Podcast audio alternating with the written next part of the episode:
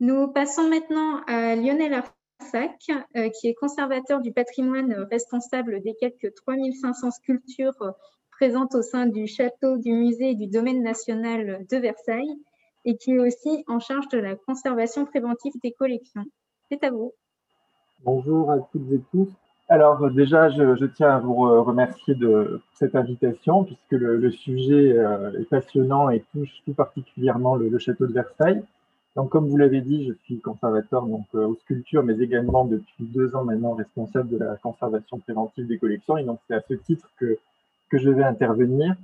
Alors, la question de l'hyperfréquentation, du surtourisme, comme euh, vient de dire euh, la, collègue précédente, est une question particulièrement brûlante, alors que l'on regrette presque finalement en cette période de pandémie. Hein.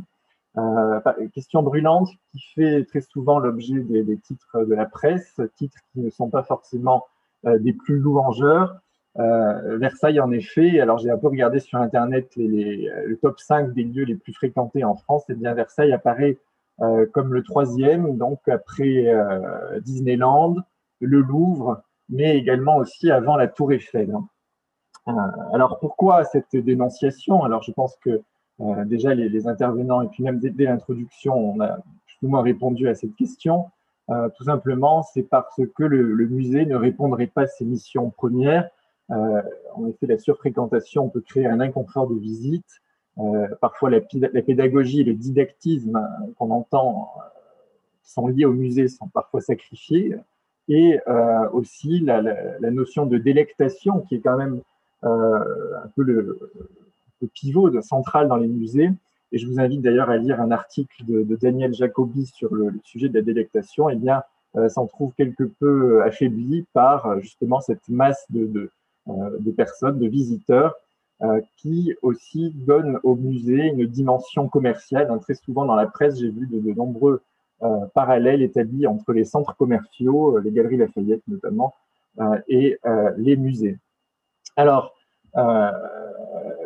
le problème également est, bien évidemment lié à la question de la conservation préventive. Hein, c'est le, sujet de, cette communication, euh, puisque les demeures historiques, peut-être plus que les, musées de type beaux-arts, euh, sont des lieux anciens qui ne sont pas faits pour accueillir autant de monde. En effet, on peut constater de nombreux désordres structurels, des désordres aussi de surface, des vandalismes de toutes sortes, et des problèmes importants sur les collections. Et dans le cas de Versailles, euh, ce qui est intéressant, c'est que finalement, le château a été, pas à l'origine conçu pour ça, mais en tout cas développé par Louis XIV, finalement, en quelque sorte, pour être hyper fréquenté. Alors, je, fais un peu de la provocation en vous disant ça, mais euh, tout de même, on passe du relais de chasse de Louis XIII au château que l'on connaît aujourd'hui avec ses deux grandes ailes qui ont été aménagées dans les années 1680 pour héberger la cour et euh, le gouvernement, hein, lorsque, Louis XIV décide d'établir en 1682 euh, sa cour et son gouvernement de manière pérenne à Versailles, eh bien le palais devient une résidence d'État. Et dans la période faste de Versailles, il faut imaginer que 3000 à 4000 personnes vivent au quotidien au château. Et on sait également par les sources que euh, 10 000 peuvent s'y presser, euh, notamment euh, lors des grandes cérémonies euh, du règne. Je vous ai mis par exemple Louis XIV recevant à la toute fin de sa vie hein, l'ambassade de Perse. imaginez qu'il y avait des gradins dans toute la galerie des glaces, euh, dans, tous les grands, dans tout le grand appartement du roi avec des centaines de courtisans, mais également lors des fêtes, notamment le bal masqué donné pour le dauphin en 1745, à l'occasion de son mariage.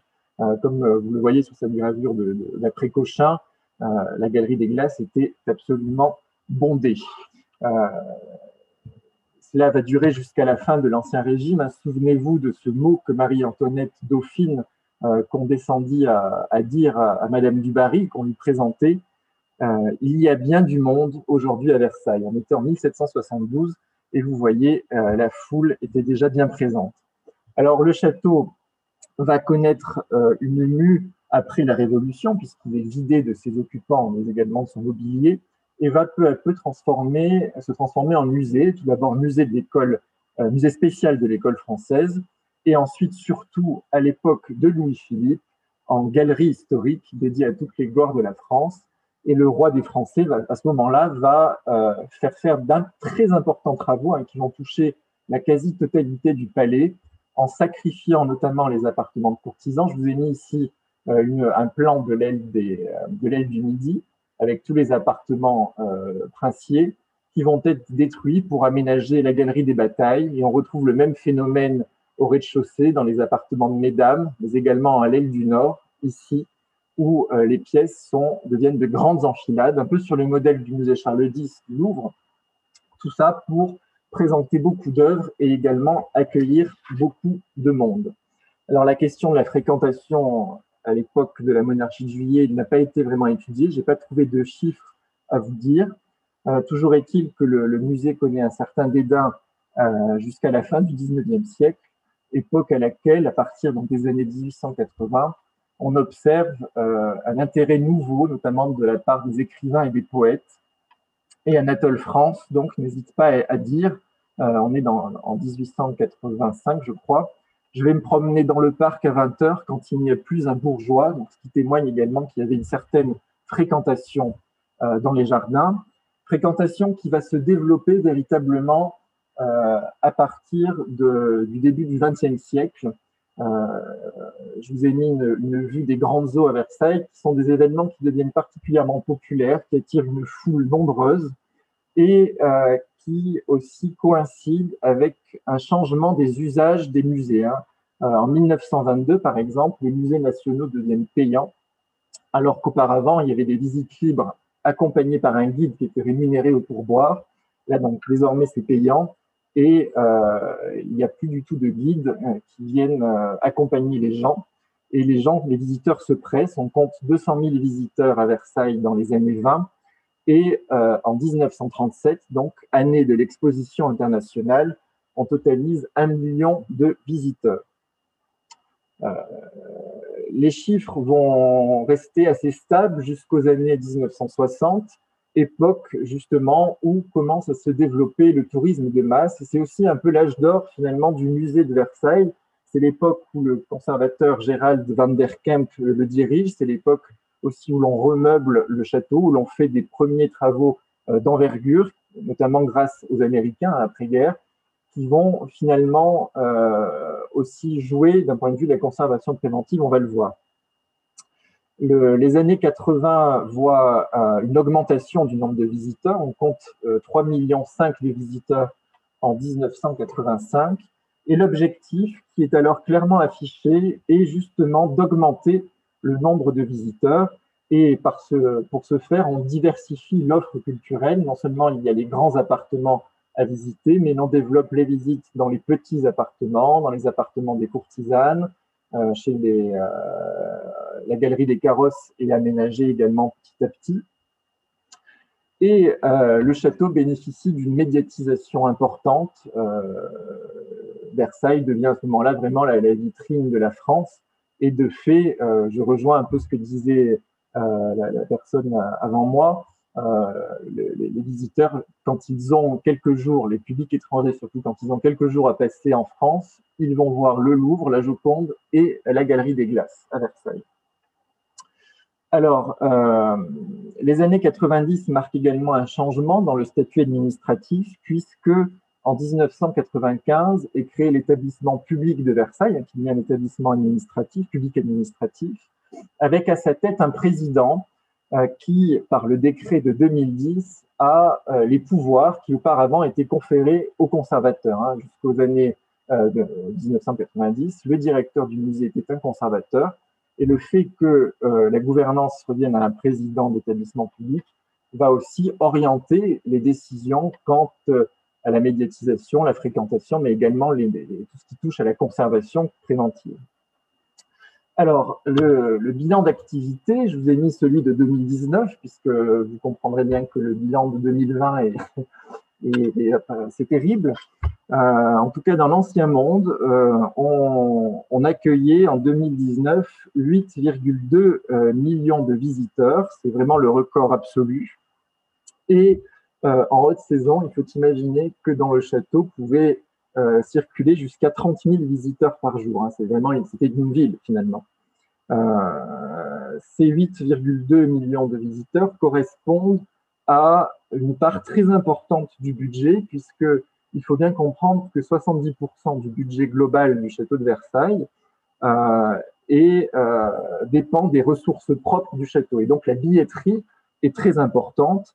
Euh, on a totalisé en 2019 4,2 millions de billets vendus hein, pour, un total de 64 millions d'euros. Et donc on dépend très, de manière très, très, très forte hein, de, de, des visiteurs qui viennent à Versailles, mais également des concessions et du mécénat. Alors, la chose a beaucoup changé en 2020 puisque désormais c'est l'État qui fournit la subvention la plus importante. Mais c'est vraiment euh, une petite parenthèse. Hein.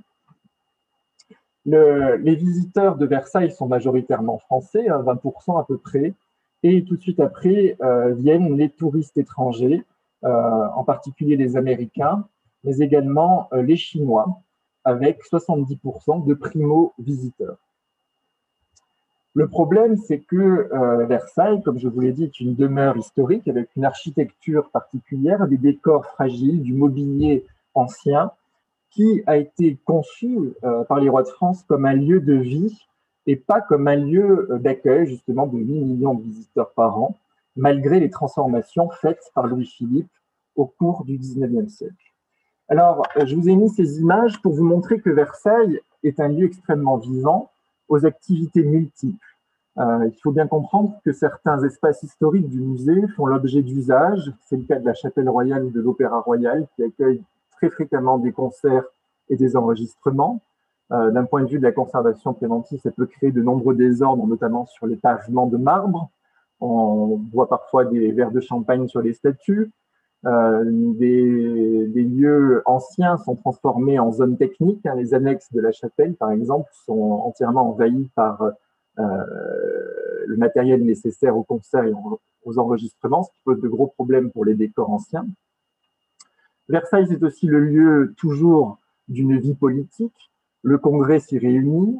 Euh, les chefs d'État, surtout depuis la présidence d'Emmanuel Macron, s'y rencontrent. Et le président a également choisi euh, Versailles pour accueillir les grandes euh, entreprises, c'est Choose France, ce qui occasionne là aussi de très nombreux déplacements de mobilier. Les, faut imaginer qu'on vient vérifier pour déminer, etc. Donc ça peut aussi créer quelques désordres sur les œuvres. Enfin, Versailles, c'est le lieu d'événements euh, quasiment permanents, 160 événements, manifestations par an. Euh, c'est des défilés. Là, vous avez ici le défilé Dior dans la Galerie des Glaces, des films, des séries, des spots publicitaires et également de très nombreuses soirées mécénat qui ont une incidence directe sur la muséographie du château, puisque euh, souvent on se plaint que le château n'est pas assez éclairé. Je vous ai mis une photo de la chambre de la reine, hein, dont on ne peut pas ouvrir les volets de manière à préserver euh, les tentures.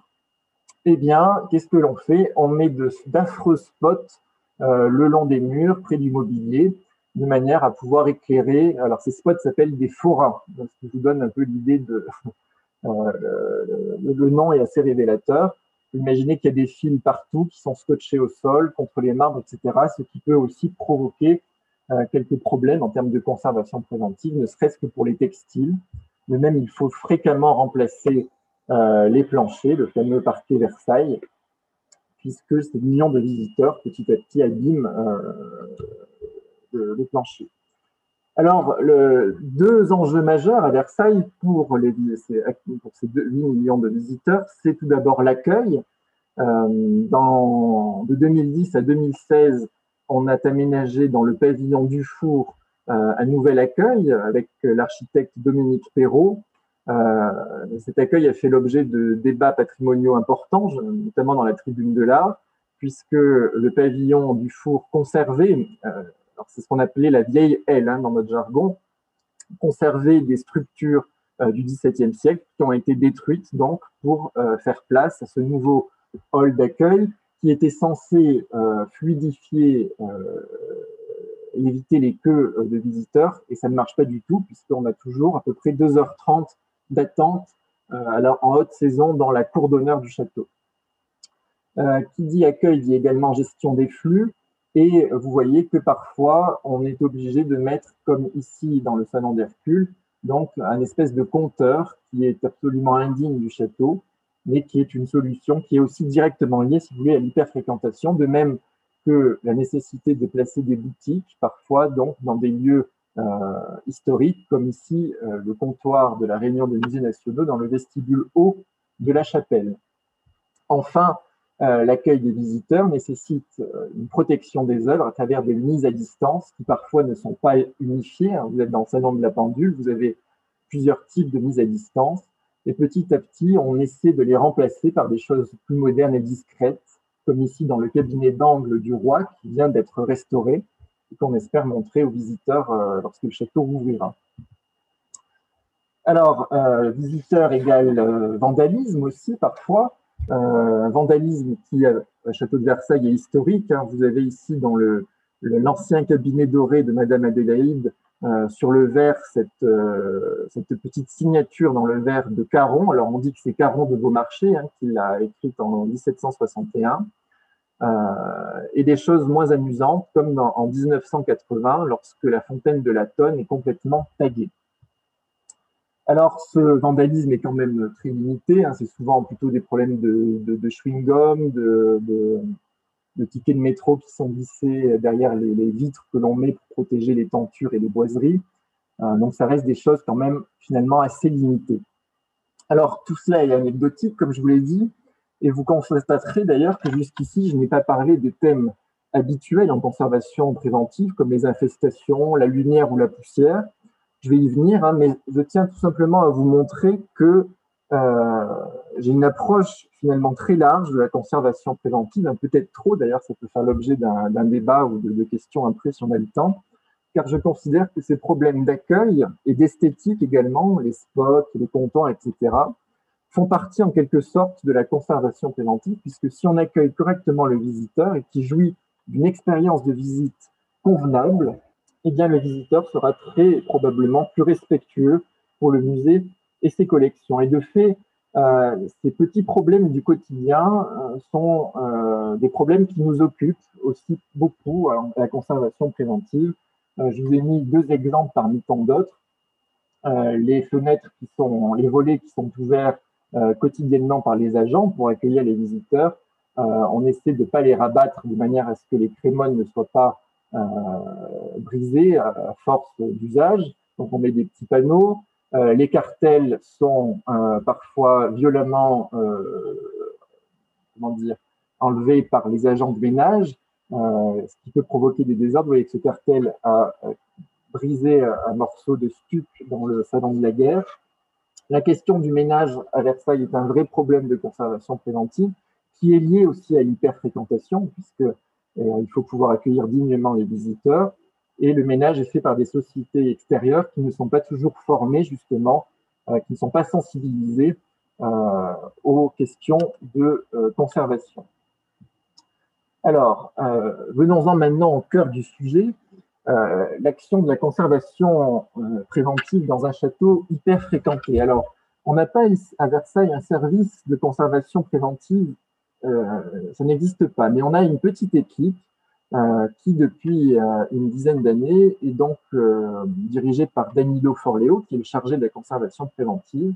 Et on bénéficie parfois d'assistance ponctuelle. En ce moment, nous avons Valériane Rosé, je vous ai mis la photo également, qui est consultante en conservation préventive. Et depuis 2017, je suis donc responsable, moi, de cette petite équipe. C'était véritablement une volonté du directeur du musée de rattacher la conservation préventive aux problématiques des conservateurs. Et de fait, la conservation préventive est bien évidemment rattachée à la direction euh, de la conservation, dans l'organigramme du, château. Euh, ce service travaille parfois aussi en fonction des initiatives plus personnelles des autres conservateurs. Dans le cas des sculptures, par exemple, on a depuis une dizaine d'années là aussi euh, une politique de mise à l'abri des œuvres.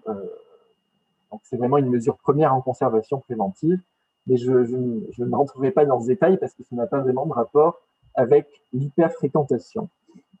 Alors, l'impact de l'hyperfréquentation sur le bâtiment et les collections n'a jamais fait l'objet d'une étude spécifique, mais on peut toutefois indirectement la mesurer par les bilans réguliers que dresse donc Danilo Forleo, euh, notamment des causes d'altération des collections. Alors, je vous ai mis ici un extrait euh, du dernier bilan, celui de 2019 que nous avions fait, et nous voyons que notamment dans l'appartement du Barry, qui est un appartement qui est accessible qu'en visite guidée, par petits groupes donc, qui n'a pas fait l'objet de travaux de restauration, là ils sont en cours, eh bien, en 2019, on constate que la première cause d'altération des collections, c'est l'empoussièrement et ensuite le climat.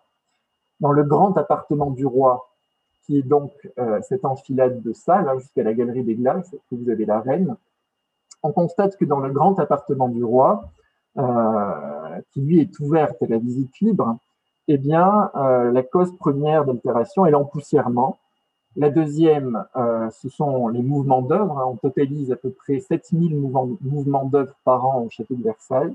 Et enfin, le troisième, c'est le climat. Alors, on constate que euh, l'empoussièrement et le climat sont euh, les causes principales, les deux facteurs de dégradation des collections, deux facteurs qui sont intimement liés justement à la fréquentation du château. Puisque euh, comme vous le savez, euh, la, fréquentation est un facteur multiplicateur des perturbations climatiques, mais aussi biologiques et mécaniques, puisque l'apport d'eau des visiteurs engendre à peu près des variations climatiques estimées à 10% d'humidité relative. Fort de ce constat, le, château a développé euh, des travaux spectaculaires dans le corps central sud, qui ont, pris, euh, qui ont eu lieu dans le cadre du projet Grand Versailles. C'est un projet qui a été initié en 2003 avec une enveloppe de 500 millions d'euros euh, qui visait notamment dans sa phase 2, ce qu'on appelle le schéma directeur, à, faire d'importants travaux de rénovation des réseaux techniques et de mise en, sécurité et en sûreté euh, donc du, château. Alors de 2000 euh, 2016 à 2019, ces travaux ont porté sur le corps central sud, c'est-à-dire cette zone-là. Euh, donc, au rez de jardin, vous avez ici l'appartement du dauphin et l'appartement de la dauphine. Au premier étage, étage noble, l'appartement de la reine. Et enfin, au dernier étage, ce qu'on appelle l'attique chinée.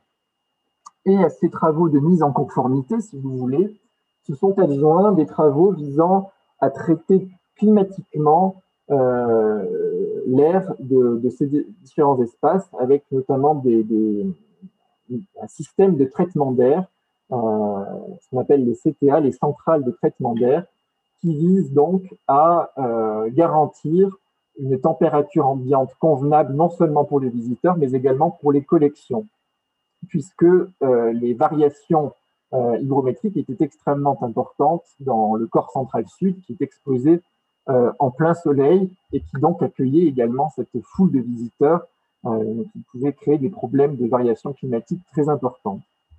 Alors c'est un chantier très impressionnant qui a occasionné un véritable débat, notamment dans la presse. Euh, faut-il climatiser les demeures historiques? Tout cas, à Versailles, c'est le parti pris qui a été, adopté. Euh, travaux spectaculaires. Il a fallu déposer les planchers, parfois les murs, creuser des gaines pour pouvoir euh, justement mettre les, différentes bouches euh, d'aération et faire en sorte que l'air soit renouvelé et contrôlé. Il a fallu créer des centrales de traitement d'air sous le château et également dans des bâtiments annexes. Tout cela a un coût important. Et euh, dès le début du projet, euh, la directrice précédente, donc Madame Béatrix Sol, a souhaité que la conservation préventive soit très associée à ce projet. Et c'est ce qu'a fait Danilo. Alors moi, j'étais pas encore arrivé au château de Versailles.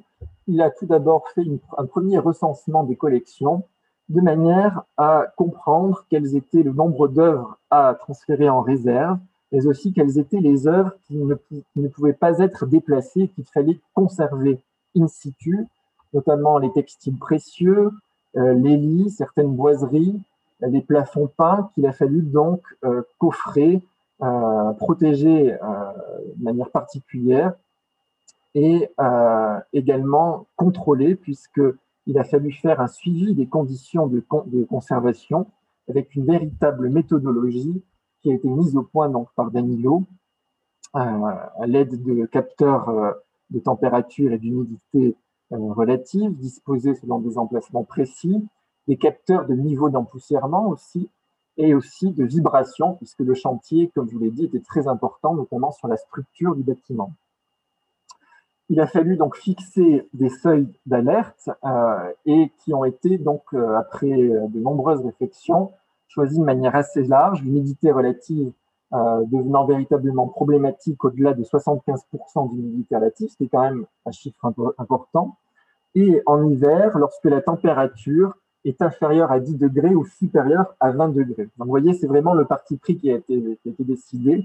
Et lorsque l'on constatait euh, que euh, ces limites-là étaient dépassées, eh bien, euh, les conservateurs étaient avertis, de même que l'architecte en chef qui, donc gérait ce projet de, de, corps central sud, et des actions correctives pouvaient être mises en place le bilan, puisque ces travaux se sont achevés, euh, on pris un peu de retard, mais on a pu inaugurer l'appartement de, le, grand appartement de la Reine, le jour triste, hein, le jour où, Notre-Dame a brûlé, donc en 2019. On a pu faire un, bilan en sachant que notre grande déconvenue en termes de conservation préventive, c'est que nous n'avons pas bénéficié d'un an d'essai, puisqu'on voulait que les, lorsque le, chantier était livré, que les centrales de traitement d'air fonctionnent durant à peu près un an en rajoutant de manière très progressive du mobilier pour voir comment le mobilier réagissait. Alors, on n'a pas eu malheureusement euh, ce délai-là, on a, on a eu que six mois de, comment dire, de, tests, donc que deux saisons et pas une année complète.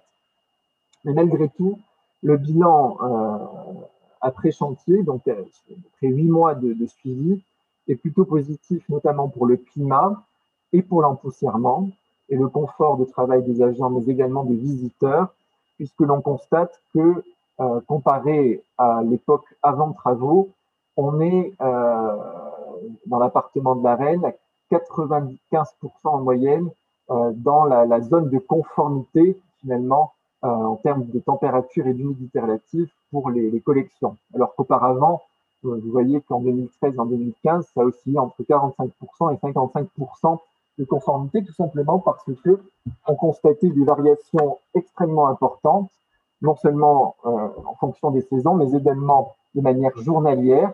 Et vous voyez ici que cet histogramme montre qu'après travaux, le, traitement climatique a permis de limiter euh, finalement ces phénomènes d'importantes variations journalières qui sont très nocives, hein, bien évidemment, pour les collections.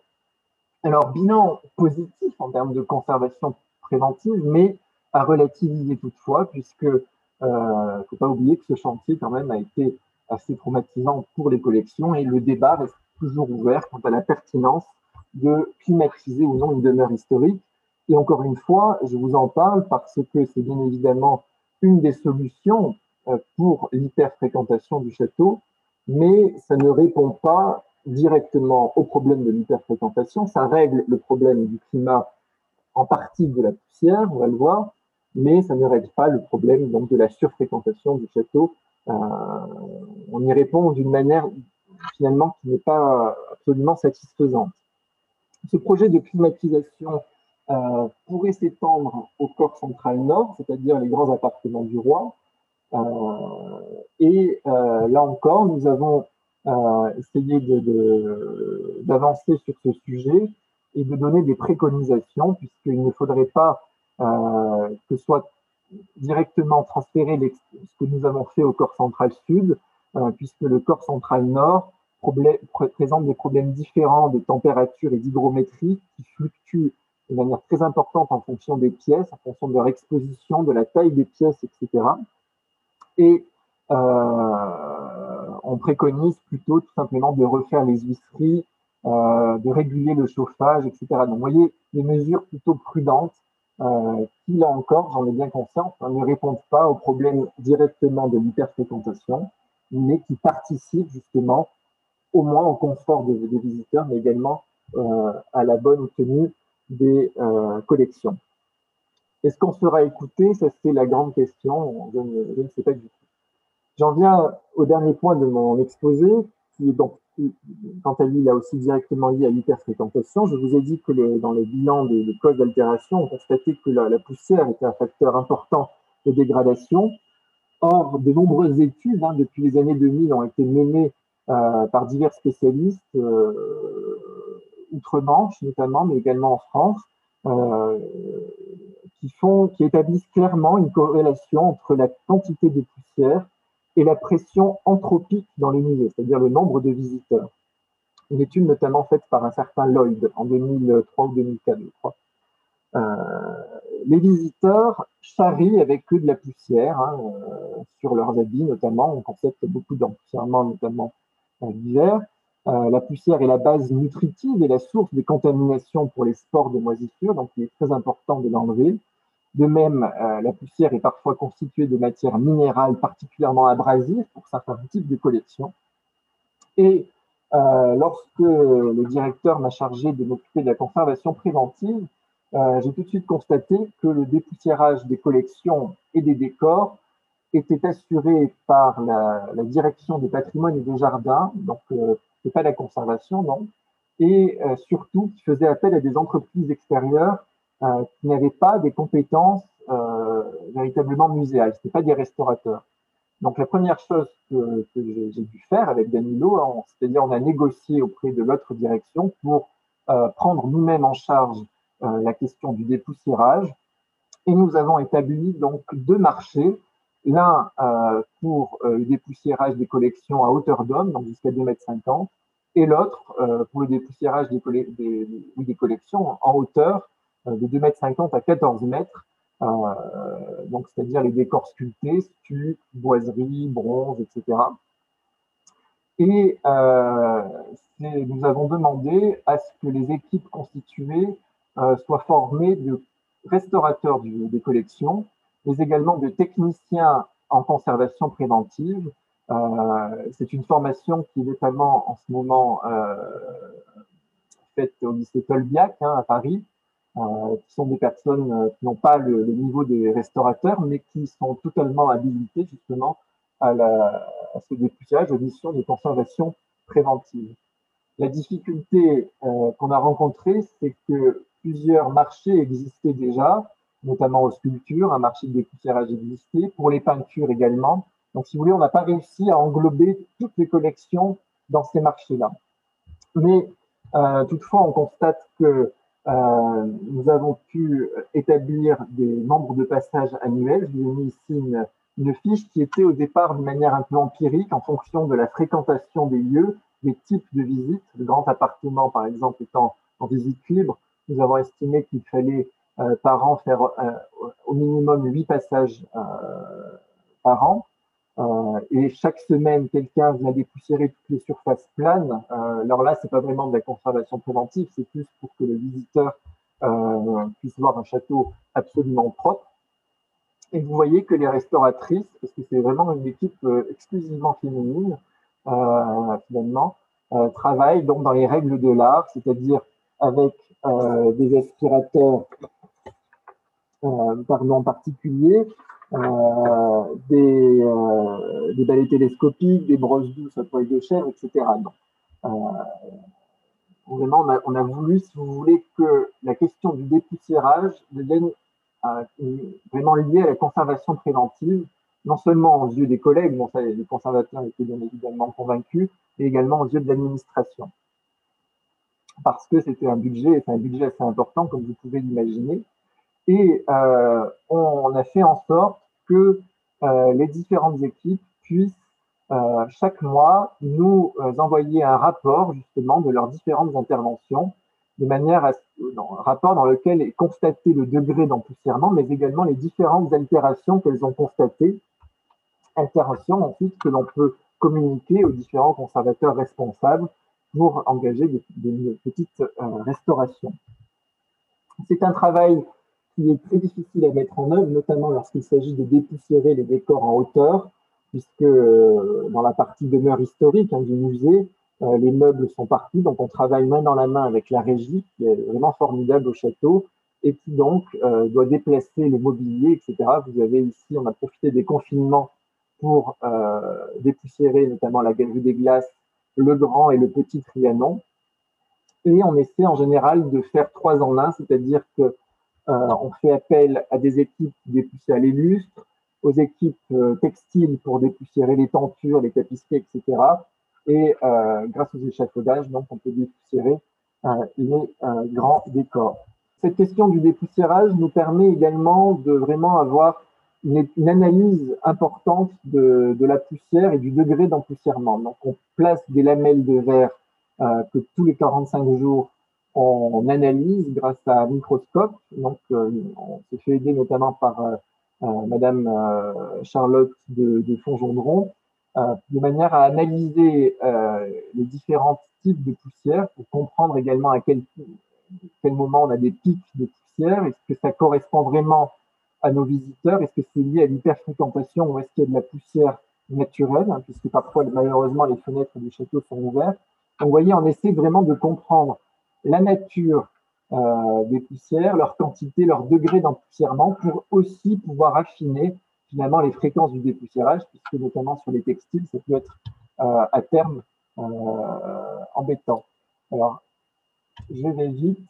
Je voulais terminer sur le fait que ces différentes missions de conservation préventive, donc la climatisation, mais également euh, la, question de l'empoussièrement, donc sont liées, comme vous l'avez compris, à la fréquentation et notamment à l'hyperfréquentation, et que euh, elles ont permis de, développer notamment ce programme de recherche qui s'appelle EPICO, European Protocol in Preventive Conservation, qui est piloté depuis 2014 par l'établissement public du, château et notamment par Danilo Fanléo. Donc, l'idée est de créer un protocole de conservation préventive adapté au château-musée, euh, qui ont besoin donc parfois de savoir de prioriser, si vous voulez, des actions préventives qui sont parfois difficiles à mettre en œuvre au regard des contraintes, des contraintes inhérentes aux demeures historiques, donc l'architecture, mais également au regard des contraintes euh, en termes de, de, visites et de visiteurs. Donc l'idée est de créer une méthode simple et flexible qui permet d'identifier directement les sources euh, d'altération des collections et dans laquelle indirectement la question de l'hyperfréquentation est prise en compte.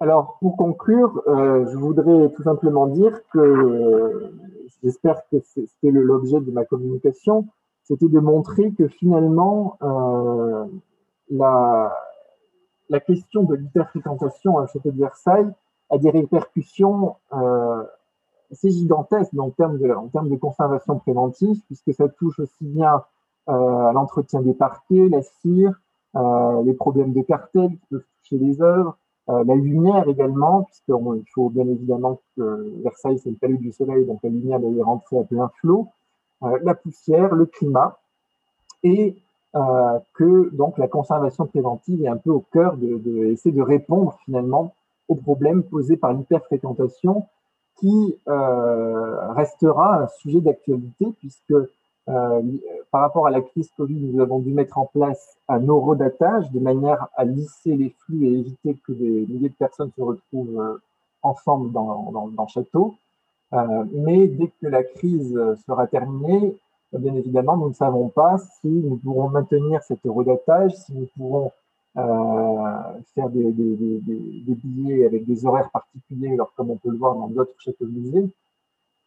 C'est en effet ce que nous, nous préconisons côté conservation préventive, mais là encore, tout cela dépend euh, de cette euh, forte dépendance que nous avons par rapport aux ressources propres, notamment à la billetterie, euh, et aussi à l'appétence du public pour le, château, hein, qui est vraiment au cœur du tourisme des masses. Donc, euh, j'espère que la conservation préventive sera bien évidemment écoutée lorsqu'il faudra décider euh, de l'accueil des visiteurs au moment où la situation redeviendra la normale. Je vous remercie pour votre attention et je me tiens disponible pour vos questions. Merci beaucoup, Monsieur Arsac.